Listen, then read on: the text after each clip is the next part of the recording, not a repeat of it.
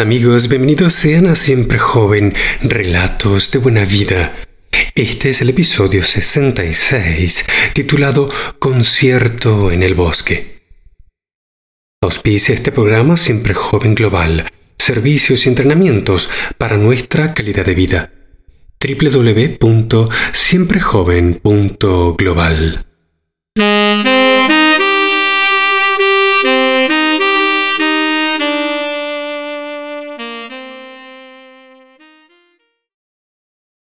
Libro 1 de la serie de cedros resonantes de Rusia, Anastasia, del autor Vladimir Megre, traducido del idioma original ruso al español por Girina O'Hara y corregido y editado por Rocío Madreselva.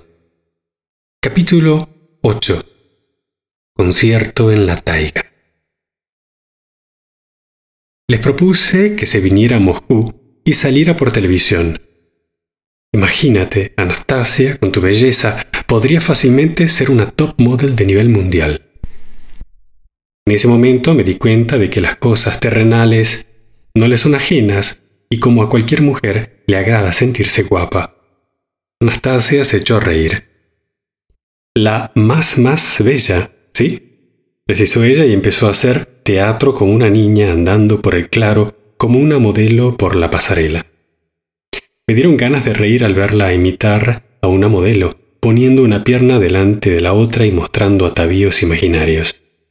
Me puse a aplaudir e incorporándome al juego anuncié, y ahora, estimado público, atención, ante ustedes la insuperable gimnasta e incomparablemente bella Anastasia. Esta presentación la regocijó aún más. Ella salió corriendo al centro del claro y dio un increíble salto mortal. Primero adelante, después atrás, uno hacia la derecha, otro hacia la izquierda.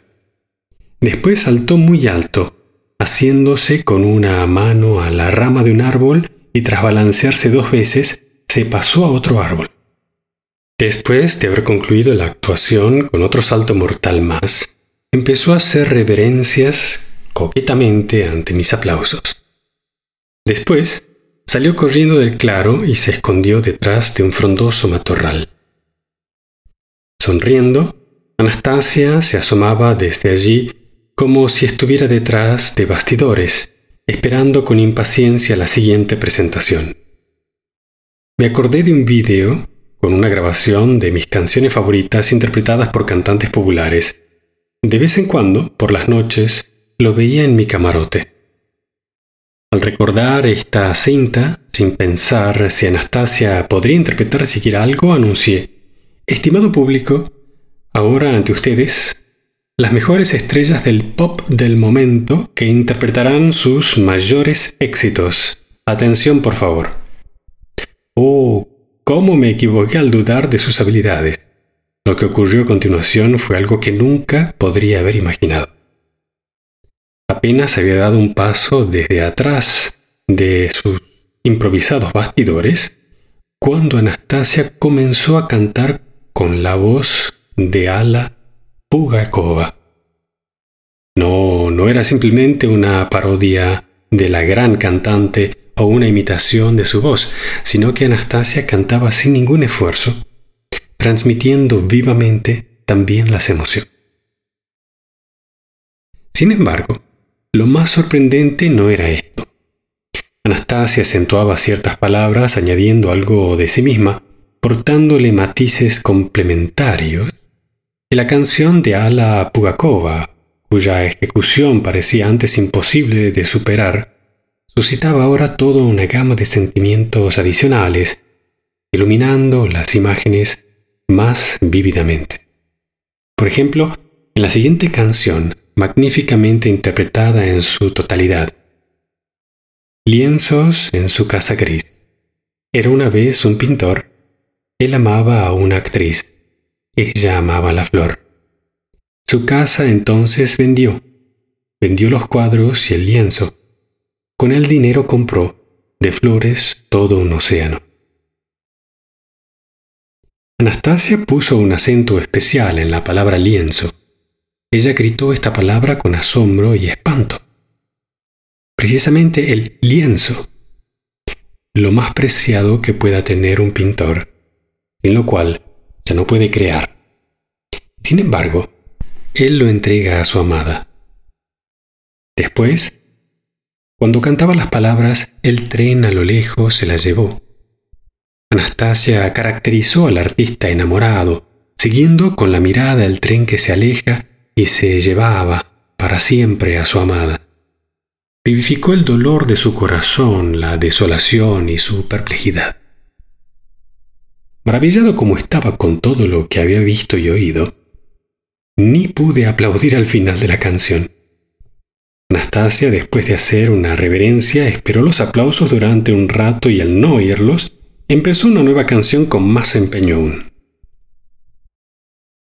Interpretó todas mis canciones favoritas en el orden en que las tenía grabadas en la cinta de vídeo.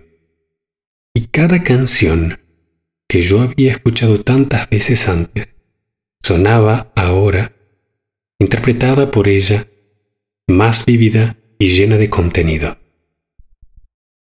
Después de ejecutar la última canción todavía sin oír los aplausos, Anastasia se dirigió hacia sus bastidores. Al haberme dejado estupefacto, me quedé sentado y callado todavía un rato más, sintiéndome bajo un efecto insólito. Después me levanté de un salto, me puse a aplaudir y grité, Magnífico, Anastasia, bis, bravo, todos los ejecutantes al escenario. Anastasia salió con cuidado e hizo una reverencia.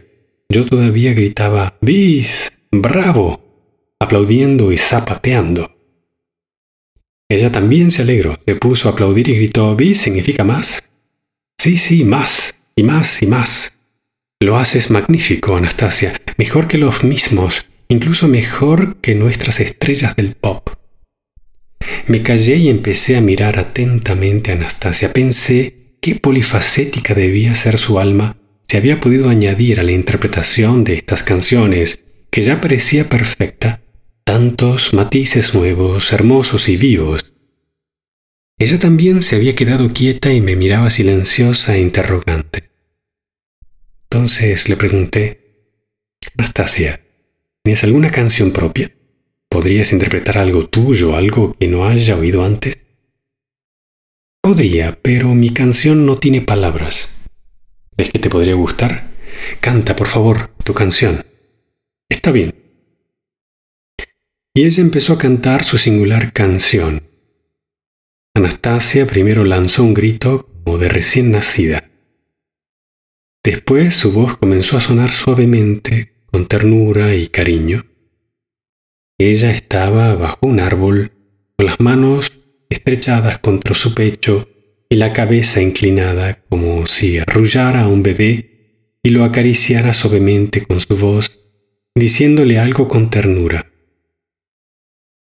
Esta voz silenciosa, admirablemente pura, hizo que todo alrededor de repente se silenciara, incluso sus pájaros y el sonido de las chicharras en la hierba. Después, era como si ella se regocijara al despertarse el niño y su voz dejaba oír su júbilo. Notas increíblemente agudas ya planeaban sobre la tierra, ya despegaban a la altura del infinito. La voz de Anastasia primero imploraba, después entraba a la lucha y una vez más acariciaba al niño y regalaba gozo a todo su alrededor. Esta sensación de gozo se introdujo en mí también, y cuando ella hubo terminado su canción, grité con alegría, y ahora muy estimadas señoras, señores y camaradas, el único e incomparable número de la mejor domadora del mundo, la más sagaz, atrevida y fascinadora capaz de amasar a cualquier carnívoro, miren y palpiten. Anastasia hasta lanzó un chillido de entusiasmo, saltó, empezó a dar palmadas rítmicamente, gritó algo y dio un silbido. Algo inimaginable comenzó en el claro del bosque. Primero apareció la loba, que saltó de las matas y se paró al borde del claro. mirando a todos lados sin entender nada. A los árboles cercanos al claro, saltando de rama en rama, llegaban raudas las ardillas. Dos águilas volaban bajo, haciendo círculos y entre las matas se movían algunas fierecillas. Oyó el chasquido de ramas secas abriéndose camino por entre las matas que aplastaba su paso, entró corriendo al claro un enorme oso y se quedó clavado cerca de Anastasia. La loba comenzó a gruñirle con desaprobación, quizás porque el oso se acercó demasiado a Anastasia sin recibir invitación para ello. Anastasia se acercó corriendo al oso, jovialmente acarició su hocico, le cogió por las patas delanteras y lo puso en posición vertical. Al juzgar por el hecho de que no parecía que ella estuviera haciendo un enorme esfuerzo físico, el oso debía de estar haciéndolo por sí mismo, obedeciendo sus órdenes en tanto en cuanto las comprendía. Permanecía quieto, esforzándose por entender qué querían de él. Anastasia tomó carrerilla, dio un salto a gran altura, se agarró a la espesa melena del oso, hizo el pino y bajó de un salto dando una vuelta en el aire. Después agarró al oso por la pata, empezó a inclinarse trayéndose al oso consigo, dando la impresión de que ella lo pasaba por encima de sus hombros. Este truco sería imposible si el oso no lo estuviera haciendo él mismo. Anastasia solamente le dirigía. El oso, al principio, empezaba a caerse sobre Anastasia, pero en el último momento se apoyaba con su pata contra la tierra y hacía seguramente todo lo posible para no causarle daño a su dueña o amiga.